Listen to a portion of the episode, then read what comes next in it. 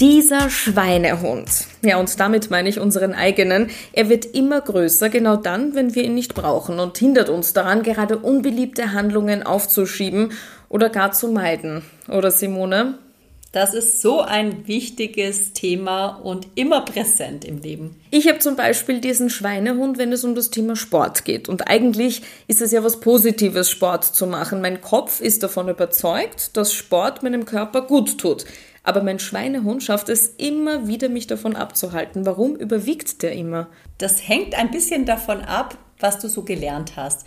Aber die Hauptgründe sind Angst vor Versagen oder es ist nicht wichtig genug. Und da dürfen wir jetzt ein bisschen hinschauen. Denn entweder ist es nicht wichtig genug, das bedeutet, du hast einen Nutzen dahinter, keinen Sport zu machen. Zum Beispiel, weil die Alternative viel attraktiver ist. Viel. Viel attraktiver. also in der Komfortzone ist es ja auch gemütlich und auf dem Sofa auch. Insofern ist der Nutzen sehr hoch. Ähm, es ist immer dann nicht wichtig genug, wenn der Leidensdruck nicht hoch genug ist.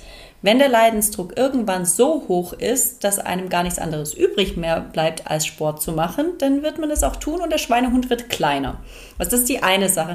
Die andere Sache ist die Angst zu versagen. Was ist denn, wenn ich es jetzt nicht schaffe, weil man sich vielleicht zu viel vorgenommen hat? Also es passiert sehr häufig, dass Menschen einfach alles auf einmal wollen, einen Riesenberg vor sich sehen und anstatt dann einfach mal zu sagen, ich gehe jetzt mal die ersten paar Meter, rennen sie mit Flipflop los, ohne Vorbereitung und wollen den ganzen Berg auf einmal machen. Und das kann nicht funktionieren. Das heißt, es ist in dem Fall sehr, sehr wichtig, mal zu schauen, ist das wichtig, der Sport? Warum ist das wichtig? Und ist der Leidensdruck denn auch groß genug oder ist die Alternative attraktiver? Es gibt sie aber. Die Menschen, die gefühlt in allem diszipliniert sind, die irgendwie einfach gar keinen Schweinehund besitzen, nicht einmal einen kleinen. Ist das angeboren oder erzogen worden oder bringt man sich das selbst bei? Disziplin und einen Schweinehund zu haben, also beides. Die erfolgreichen Menschen haben den Schweinehund zum Freund gemacht. Die haben erkannt, dass der Schweinehund nicht weggeht, sondern dass der zu uns gehört und dass er nicht unser Feind ist, sondern dass wir mit ihm arbeiten dürfen. Und das ist ein bisschen ein Weg. Was ich damit meine ist, ich nenne den Schweinehund ja manchmal auch den Wachhund. Das macht ihn schon ein bisschen sympathischer. Und der Wachhund ist ja nichts anderes als alte Strukturen, innerer Kritiker, sagen viele, innerer Skeptiker, alte Glaubenssätze, alte Muster. Also all das ist der Wachhund. Und der hat ja einen Grund, warum er im Leben ist. Das heißt, irgendwann mal früher hat der uns beschützt der war wichtig für uns. Der hat etwas Gutes getan. Und das ist der erste Schritt, mal zu erkennen, dass dieser Schweinehund kein böser Fiesling ist, sondern dass der uns eine große Zeit lang begleitet hat und uns geholfen hat. Ob das so sinnvoll war, das lassen wir jetzt mal dahingestellt, aber so ist es erstmal gewesen. Und jetzt zu sagen, lieber Wachhund, ich verstehe dich und danke, dass du mich so lange auf diese Art begleitet hast, jetzt machen wir das aber anders. Das ist der allererste Schritt. Das heißt, wirklich den Wachhund zum Freund zu machen und ihm klar zu machen, ich mache das ab heute anders. Und das sind wir bei den Gewohnheiten angekommen und die beginnen immer mit dem ersten Schritt. Ich habe vorher gesagt, es gibt diesen riesengroßen Berg und die Menschen rennen los mit Flipflops und wollen den ganzen Himalaya hochrennen. Nein, wir packen erstmal einen schönen Wanderrucksack, dann schauen wir, dass wir alle Sachen dabei haben, dann haben wir eine Karte dabei, damit wir wissen, wo es hingeht. Wir haben gutes Schuhwerk dabei.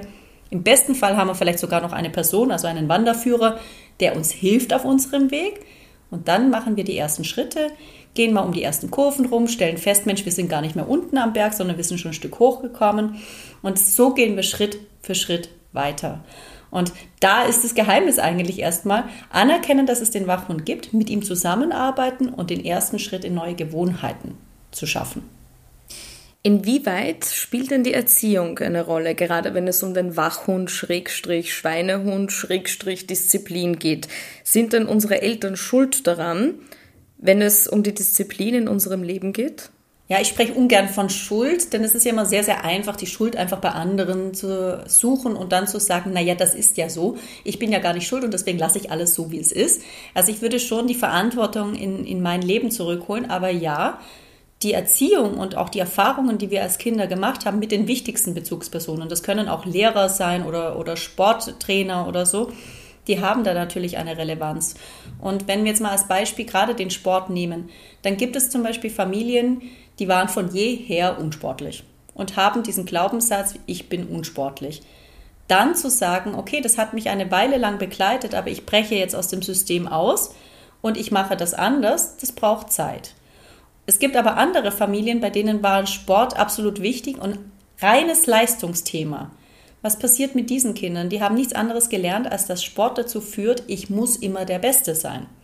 Was lernen sie daraus? Sie müssen immer die Besten sein. Kann eventuell im Erwachsenenalter auch zu Problemen führen.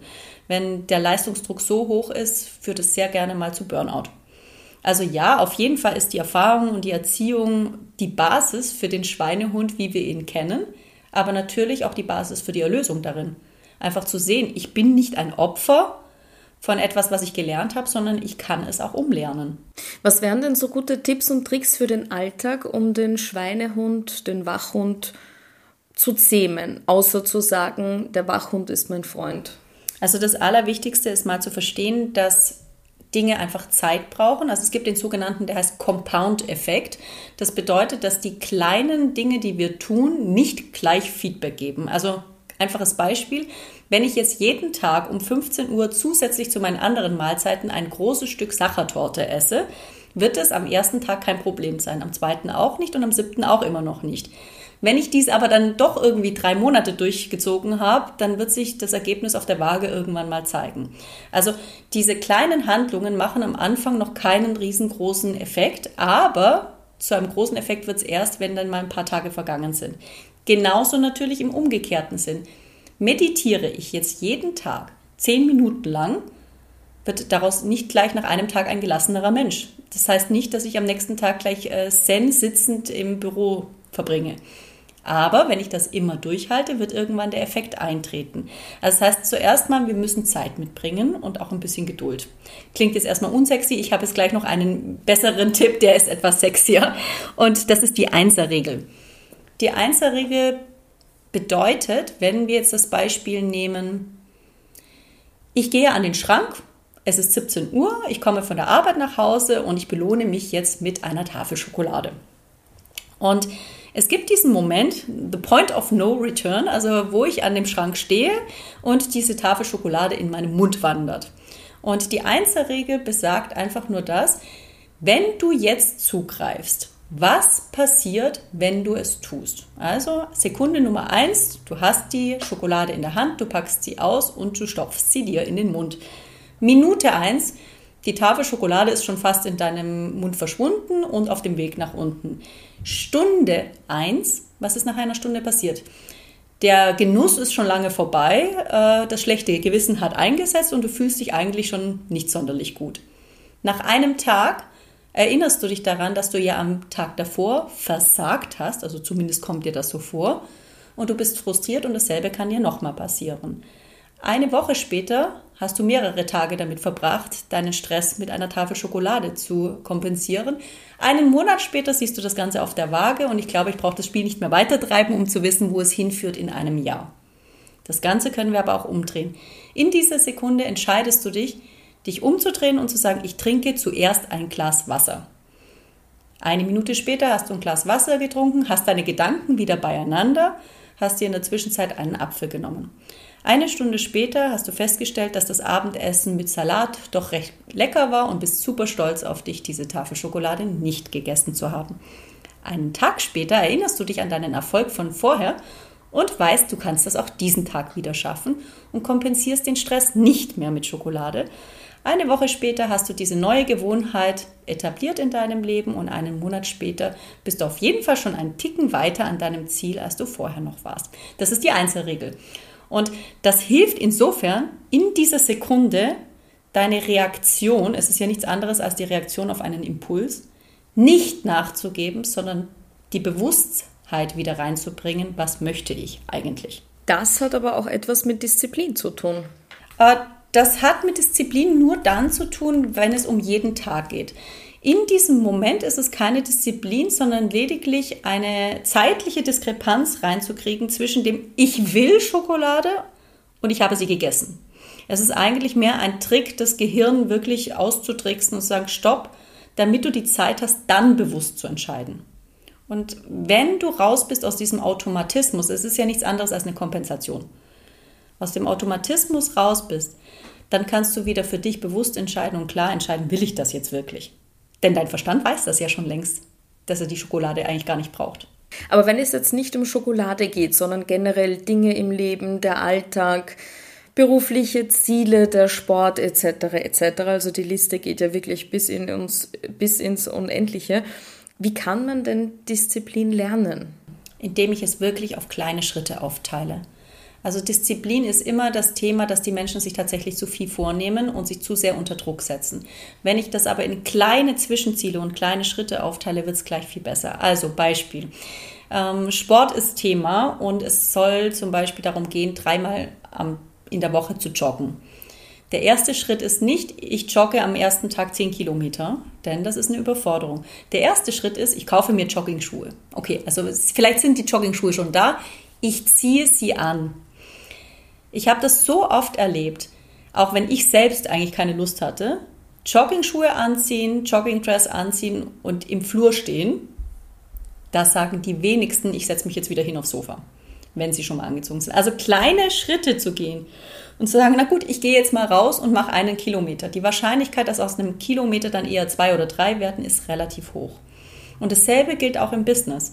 Wenn ich zum Beispiel eine furchtbare Aversion habe, Social Media zu gestalten, einen Schritt machen. Sagen, nein, ich muss jetzt nicht einen Contentplan für die nächsten fünf Monate aufbauen, sondern ich mache heute einen Post über ein Thema, das mich gerade sehr interessiert.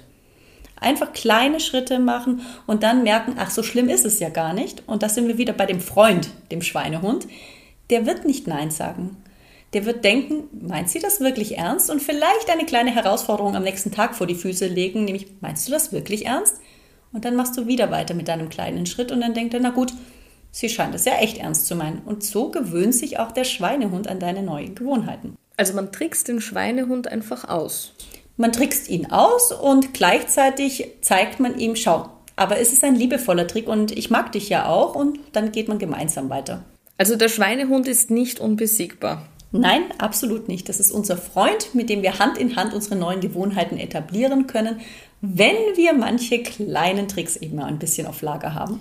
Und eine neue Gewohnheit könnte auch eine klare Kommunikation sein und sich gesund abgrenzen. Das ist absolut ein wichtiges Thema. Da sind wir bei dem Stichwort sowohl Nein sagen, aber auch sich abgrenzen von Menschen, aber auch vielleicht von Projekten oder Aufgabengebieten. Und ja, das ist, glaube ich, ein absolut separater Bereich für sich. Ein wichtiges und spannendes Thema. Und darum geht es in unserer nächsten Podcast-Folge. Ich freue mich schon. Vielen Dank, ich freue mich schon darauf.